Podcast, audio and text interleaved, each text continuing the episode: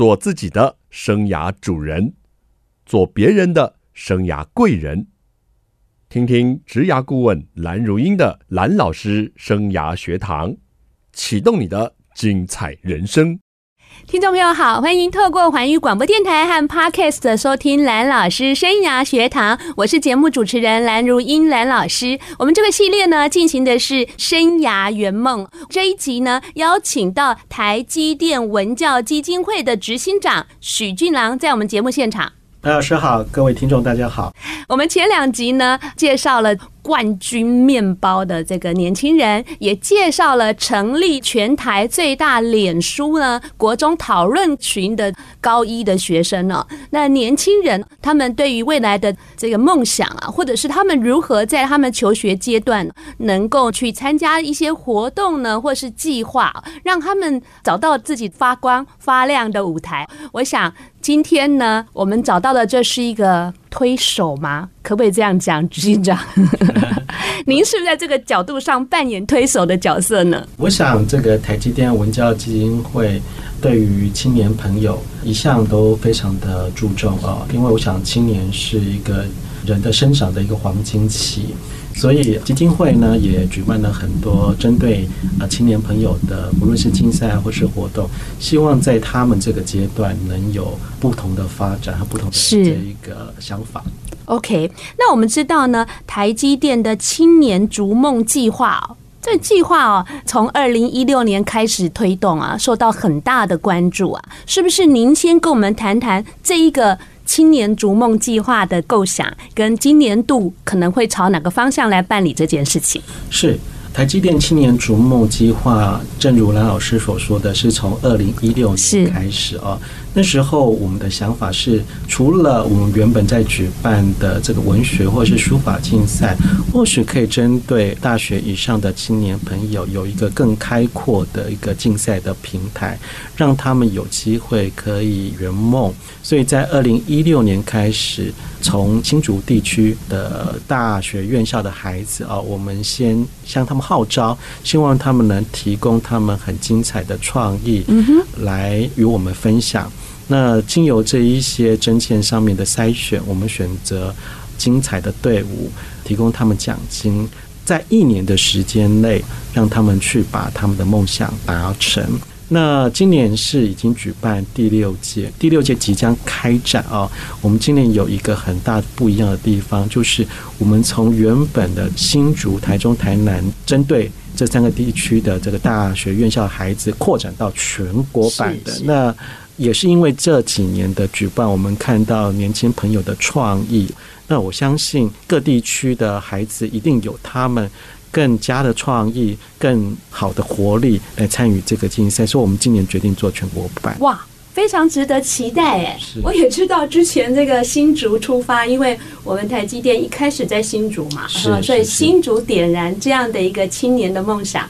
再来就是台中啊、台南，这些都是中科南科是吧？是是是是。那现在要扩大的办理了，所以我们收音机旁的听众朋友，如果您对这样的一个圆梦的平台跟机会感到兴趣的话，是不是上我们文教基金会可以看到相关的资讯？可以搜寻台积电青年逐梦计划，在这个网络搜寻平台打这几个字。是。那第六届还没征件，但是可以拭目以待。我们即将要开发征件了。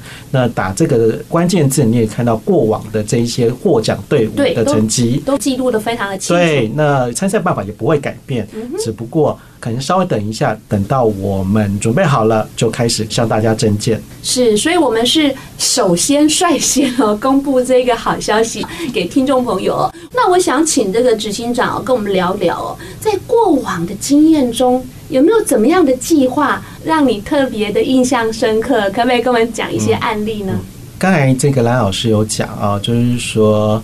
我们刚开始其实从新竹地区开始做嘛，其实很多朋友在我们这个比赛一举一举办的时候就来询问说，哎，为什么从新竹开始？为什么不开始就做这个全国版？一方面呢，我们其实也希望说，借由区域上面的线索，来看看大家对于这样的比赛的参与程度。是是是。那一方面呢，我们也希望说，借由这样的县区比赛，可以更深度的去看到不同于各个学校之间的这个互动的关系。对，我举一个例好了啊，就是说一般来说这样的一个资源或是这样的讯息比较容易在 first tier 的这个学校里面传播，因为通常动联动能比较强。是，但是在一个限缩的一个区域型的比赛。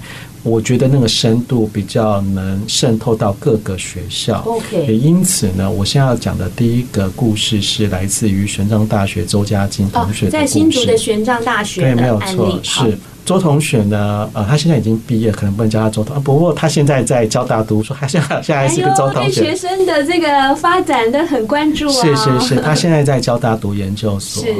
那嘉金是第一届来投建的。是。那我记得那时候他的队伍叫兰后，兰花的兰，后面的后是这个队伍呢，其实是几个小女生所组成的。那嘉晶其实是其中之一的成员。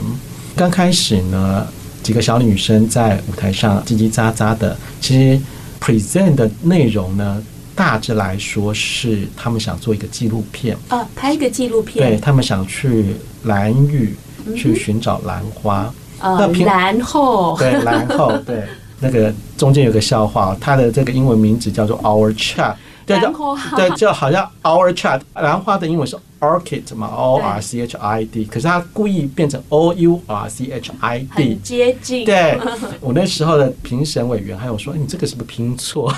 而且兰蔻很好玩嘞，兰屿也是这个兰，兰花也是这个兰，是是是，有一语双关，所以其实有它的巧思在里面，只是我们那时候没有 get 到而已啊。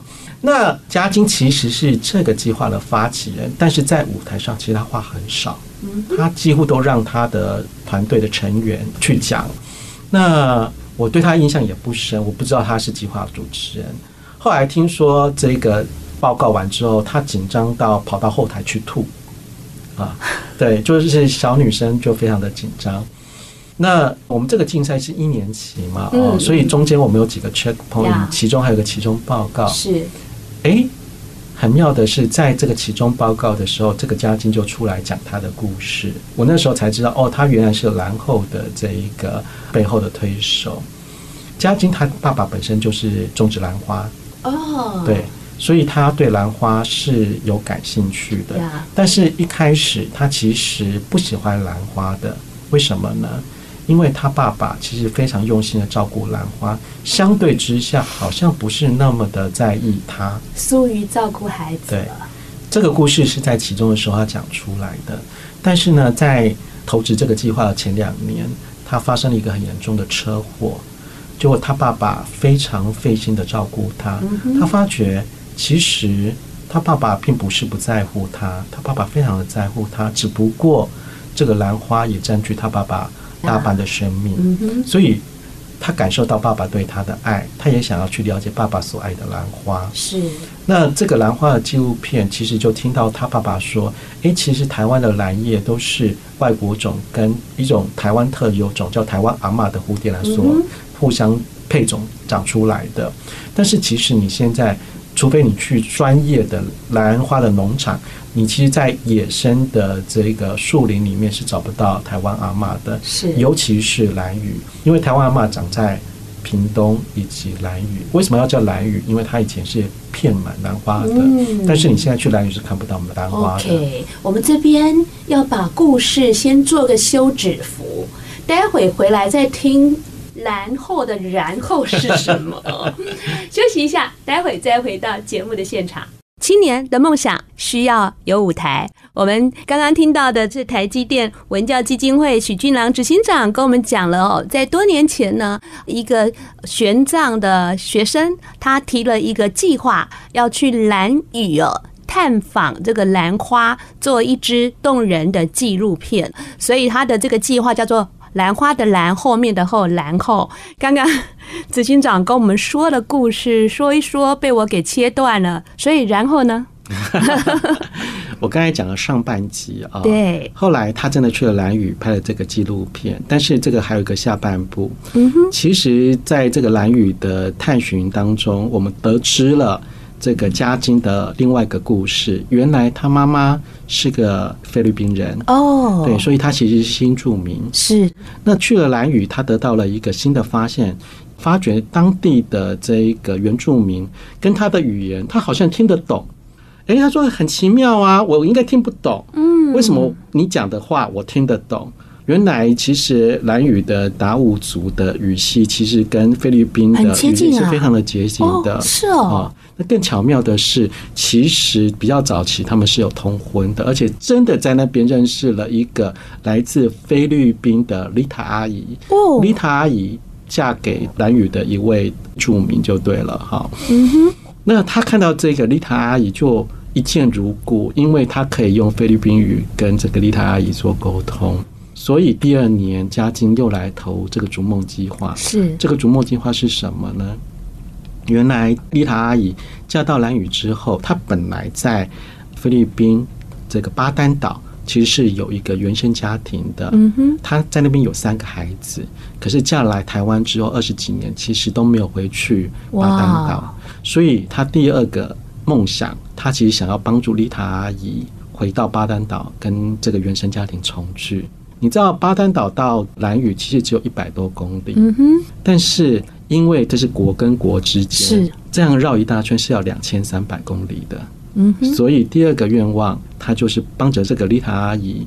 远渡重洋，回到二十几年之后，跟他原生家庭的三个孩子重聚，他也把它拍成纪录片，是非常的动人。嗯嗯。那嘉晶他从玄奘大学毕业之后，我跟他谈过，我跟他说：“哎，那嘉晶，你做完逐梦计划，你未来的梦想是什么？”对，他说：“呃，执行长，我好像没有办法再做办公室的事情了。”对，我好像找到我真正想做的事情，uh huh.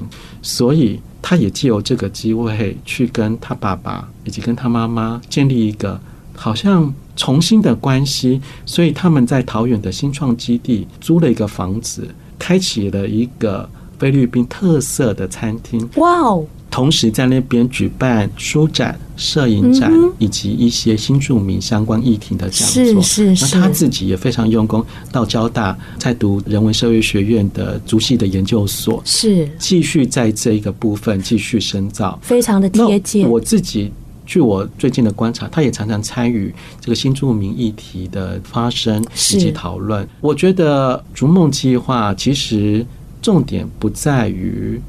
最后的结果，嗯哼，我们希望在这个过程借由台积电文教基金会的陪伴，让他们可以把他们想做的事情完成。嗯，因为这个逐梦计划其实有很多团队开始提这个企划案，present，这都是一个开始。对，其实，在做的过程当中，很容易因为很多因素打退堂鼓。呀，我们曾经也遇过好几对，他们说他们不想做了。他们来找我，通常都会跟他们说：“我全力支持你们，呀，继续做下去。”是，但是你可能中间有一些变更，我们极力给你帮忙和支持，我帮你找资源，呀。但是我希望你把它做完，嗯，因为我觉得所谓的圆梦这件事情，如果我们的梦是可以修正，但是。圆梦的路途可能更为重要，在这个计划上。对，圆梦的过程挫折难免。对，如何去面对它，也是一个学习。而且，何况又有你们在后面。其实我一直跟。很多朋友分享，我觉得台积电逐梦计划是一个教育型的案子。所谓教育，就是一个过程，没错，不是说我们资源给他了，我看他怎么发展，完全就是在旁观看，并不是如此，必须要有所参与，必须陪伴。呀，那我想台积电逐梦计划期许的，也就是这个重点。嗯哼，好棒的计划哎，可惜我年纪太大了，不然我也想参加。还有别的案例可以跟我们再谈一个呢？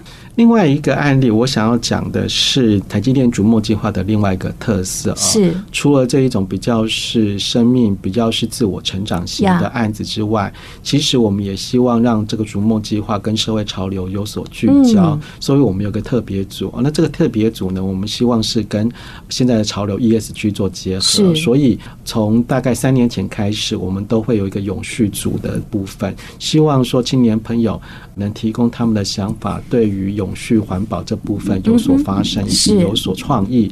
那另外一个这个队伍，我想跟大家介绍是来自于联合大学的林玉君同学啊。是，那他的队伍叫做袋袋啊。哪个袋啊？第一个袋是袋子的袋，嗯哼。第二个字就是世代的代啊啊。那他们的创意是用这个废布废材啊，他们去做版型。那这个版型都是完全是免费的，你只要照着这个版型把它剪下来，你就可以变成很简单的一个提网，或是说便当袋。然后要干嘛？你就可以再利用，然后他到各个学校去做推广。尤其是中小学去做工作坊，希望用这个方式来教育孩子。你手边的这一些废材不要轻易的浪费，随手你不用再过度的去消费，你其实拿家中的废物就可以再利用。那他这一个 idea 呢，目前在持续的发展，也不断的推动，自己现在也成立公司来推动这样的一个观念，而且很棒哎，代代代代相传，对，然后用袋子的理念唤起世。代对永续环境的认知是是没有错，太棒了。所以像玉君这样的孩子哦，他就是比较有创业的思考，是他把这个循环经济的概念结合他的理想，希望说不仅是一个教育观念的推展，同时也希望说他这一个教案能成为一个商转的一个机制。嗯，那目前他们也做的还不错，听说还有未来的一个发展。是。这个故事呢，应该讲不完啊。是 是是，我们要从第一集讲到不知道第几集去了。但是我想，听众朋友，我们节目也蛮多年轻的大学生啊、高中生在听啊。这样的一个青年逐梦计划哦，是针对全国，今年要针对全国大学生哈，扩大参与这样的计划，大家就可以好好的把自己的创意展现出来。那创意到实践。到完成是一年的时间，一年的时间，而且这里面所学到的不只是计划的执行，还有遇到问题的解决，然后如何逐步完善，也是一个我们这些年轻人们在逐梦过程中必须要去学习的。欢迎听众朋友再回到蓝老师生涯学堂节目现场。听众朋友，如果想知道蓝老师生涯学堂的最新节目资讯，可以到我们的脸书环宇广播电台的粉专，还有蓝老师的粉专，我们都会随时把最新的节目讯息呢告诉听众朋友。我们今天邀请到跟我们谈生涯圆梦系列的这一位呢，是台积电文教基金会的执行长许俊郎执行长，在我们节目现场。各位听众，大大家好，蓝老师好。好，这个俊郎执行长带给我们一个好棒的消息哦，就是台积电所主办的青年逐梦计划，今年扩大办理哦，不限区域哦，全国的大专生都可以来参加这个计划。其实，在执行计划的时候，是有人陪伴你的。当你遇到一些困难挫折，他愿意听，愿意提供你资源，support 你继续的前进，走一条。逐梦的路程，执行长再跟我们说说其他动听的故事。嗯，然后跟戴戴，呃，我们第一个然后我们是比较，就是说跟自己的家庭环境比较有关的一个呃圆梦起源啊。哦嘉金他第一个想到的是跟他父亲的关系，是第二个做的逐梦计划，其实跟母亲比较有关系啊。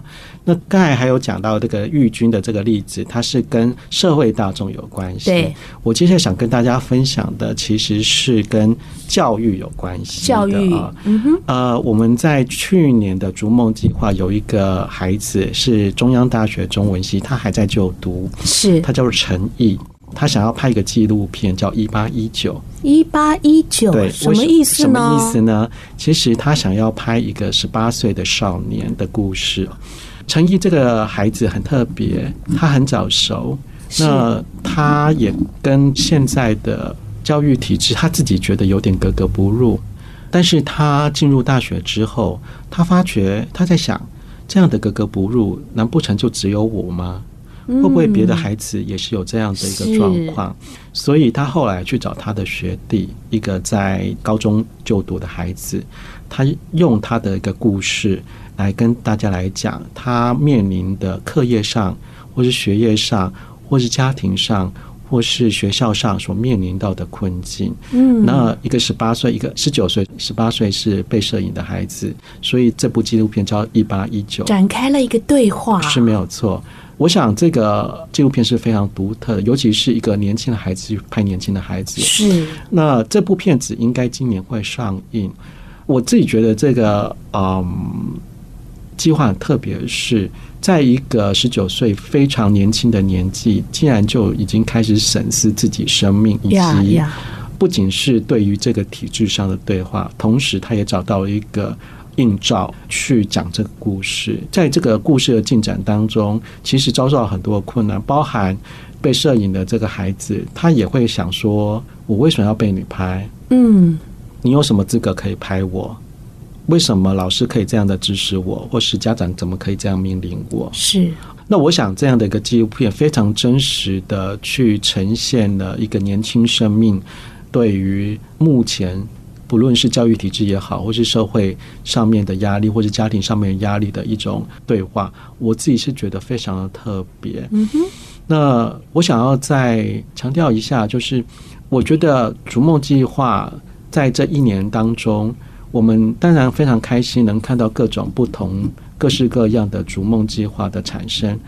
但是在这过程当中，所面临到的挫败也好，所面临到的疑惑也好，我觉得这些都是很自然的。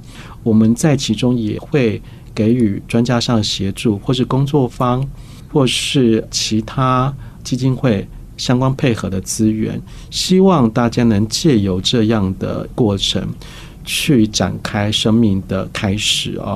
啊，尤其到了大学阶段，其实对于自我的生命的掌握度应该更高。刚才主持人蓝老师有问我说：“对于青年朋友的期望，我自己觉得人生就是一个不断追逐梦想的阶段，但是。”我想这个大家应该都常常听过，但是我觉得每个人只要讲梦想，都会讲到 ultimate goal 哦，就是说你最后的里程碑是什么？但是对我来说，我觉得这个里程碑应该是动态的，是每一个阶段都必须有它的里程碑，而这个里程碑也不是制式化的，别人的里程碑不是你的里程碑，只有你自己可以设定你的目标。那目标。我觉得可大可小，你可以设得高一点，用不同阶段的小目标、小成果去累积。但是，我觉得目标成果都是属于你自己的，是不需要跟别人比较。每个人都有每个人的生命的开展的一个阶段。啊，那我想可以给青年朋友的，就是立下目标，属于自己的目标，不必要去比较，也不用太好高骛远。嗯，那如果您觉得这个梦想需要协助，可以来青年逐梦计划，我们可以给予你最大的协助。这是温柔的喊话吗？听到后来就是我们愿意协助你的意思啊。是是是。OK，刚刚呢，您说人生呢是不断呢追逐梦想的一个过程，这个过程是动态的哦。是。所以我也经常的跟不管是年轻人了、中年朋友在分享，每个年纪啊，过了几年。好像就是要重新认识一下自己，认识自己绝对不会是高中生的课业，也不会是大学生要做的功课。认识自己是 always 在认识自己。像我自己面临了家庭跟工作冲突的时候，我也是用了一年的时间认识自己。我到底要坚持在台北的媒体工作，然后让我先生一个人在新竹工作，还是我们要用什么样的方式继续走你的家庭、你的工作？那我之前在工研院工作已经三十四岁了，我也是在问我自己：这份工作将是我人生一辈子的工作吗？还是我还可以做什么？所以人生就是一个不断的在自我探寻、自我追寻的过程中，其实就是如人饮水，冷暖自知哦。在个中的滋味，自己最知道。是是。但是当有人愿意陪伴你的时候，我觉得这条路会走得。更有力量是没有错。好，所以为什么我们在学校做职涯辅导，或是有一些人是在做心理辅导？哦，为什么去年的时候很焦虑哦？因为看到不断的有年轻人就放弃了自己的生命的时候，我们会觉得生命其实有它的美好一面。嗯，我们好希望能够正向的传递这些讯息，让大家知道生命的美好。当你如果生命无助，或是生命找不到亮点的时候，你也可以知道资源可能在哪里。是是。所以刚刚讲的这三个案例哦，真的是好让人感动。你看。第一个案例呢，兰蔻在讲的是自我的醒思，跟父亲的关系，跟母亲的关系，跟文化的关系，甚至帮助了一个跟他同样是菲律宾有渊源的妈妈了哈，二十年后回到她的家乡，这样的一个故事哦，很动人。还有环境跟我们的永续的互动哦，如何将我们不要的东西啊。制成袋子哈，可以重复的利用，世代的一个传递啊。还有就是说，年轻人十八岁、十九岁的这种对话，其实我觉得这些故事如果能够更多人知道，是是，我想这个部分在网络上其实我们都有所记录，是，所以大家如果关心这一些。前辈逐梦家的故事的话，在网络上可以看得到。那我相信他们都有他们的粉丝页，也可以去参加他们的粉丝页。周家金有他自己的粉丝页，陈毅也有一八一九。那林玉君，他是以代代的这个名称成立他们的粉丝页，大家有兴趣的话都可以去 follow。最重要的是，台积电青年逐梦计划也有我们的粉丝页，也希望您来 follow。是，太棒了，我们休息一下，再来跟执行长好好的聊聊天。欢迎听众朋友再回到蓝老师生涯学堂节目现场。青年有梦想，青年希望走出一条自己的路，也希望去探寻未来这条路。但是这条路上呢，有哪些资源跟舞台呢？很棒的平台在这里喽，就是台积电文教基金会提供了各方面的平台。像台积电文教基金会哦，不只是青年逐梦，还有什么企业志工啊，还有艺文的响应一堆的哦。只是我们今天。着重在青年逐梦计划，也分享了几个非常动人的案例。那执行长，你刚刚说到年轻人需要的是去定义自己的目标，然后去达成它，而且这样的是跟别人不同，因为毕竟世界上每个人都是独一无二的。嗯，我想这一个要努力啊。首先要点燃心中的火种哦，那这个点燃心中的火种这件事情，其实因人而异。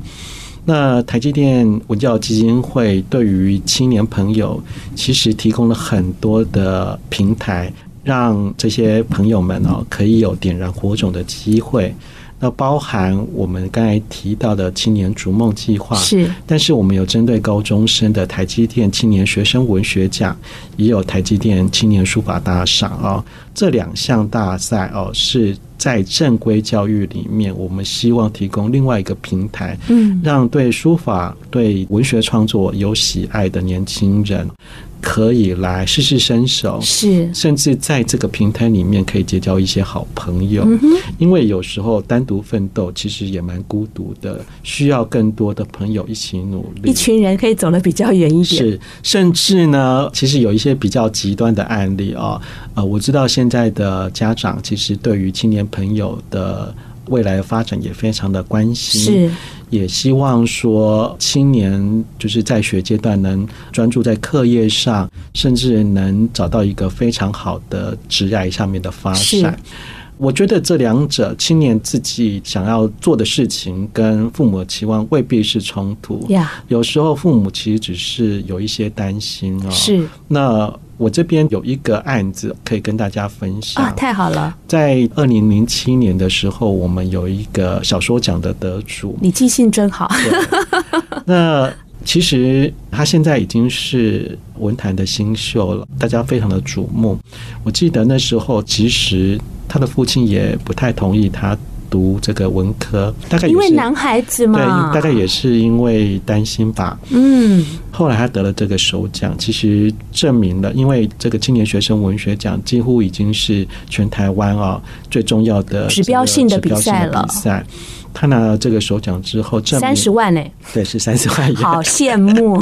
对对对，这个也证明了他的确有写作上的才能，用此来说服了家长。哇哦！或许用说服并不是一个很好的证明了。我觉得是一个沟通，因为我觉得沟通都需要努力的。是，不论用什么样的方式，我们希望这些平台不仅是让朋友去做探寻，自我探寻也是在跟自我沟通，同时也借由这样的过程、这样的参与，跟外界的这种企业型的竞赛进行一种外界的连接参与，也是在进行一种家庭的沟通，还有自我肯定，对，自我肯定。是。那。不论是台积电青年逐梦计划也好，不论是台积电青年学生文学奖、书法大赏都好，甚至是其他的大型比赛，是。哦，我都很建议年轻朋友踊跃的参加。嗯，借由不同界面的拓展，其实也会让自己的生命更丰富。是，刚才蓝老师有提到，现在有很多青年朋友在这个花盛开之前啊就陨落了，我觉得非常的可惜。是。在青年的阶段啊，心灵都比较敏感一点点，尤其说是关心的 scope 是比较小，所以很多事情在那个阶段会觉得是比较严重。嗯，那我讲这个在所难免，但是其实可以借由这个活动的参与、比赛的参与，来进行某一种人际界面的拓展，这样你的世界就会扩大，很多事情在不知不觉中就可以迎刃而解。是。所以我们在办这一些人文性的活动，或是科普性的活动，最重要的用意，其实真的是希望说，青年朋友能活出自己的生命，然后找到自己的目标。是好棒的一个注脚。年轻真的只有一次了。如果让我们每个像我跟执行长这种中年人回想一下，想要回到过去的哪一个阶段，如果有任意门的话，我最想回到的是大学，因为大学是我人生最挫折。因为考得很差，没上正大哈，但是也是我人生最有成就的时候啊！因为我同时呢，把课业顾得很好，四年都玩社团，做了好多的实习，然后还做了很多的打工哦，当然还谈了一场小小的恋爱哦。所以就是说，其实呢，可以把我们的视野哦，透过各种的活动跟界面去打开，才不会觉得说这件事情发生，天哪，我的世界毁了。其实世界很大，是那个世界非常的美，希望各位年轻人可以用心的去探索。下个礼拜同一时间，蓝老师生涯学堂，我们空中见喽，拜拜，拜拜。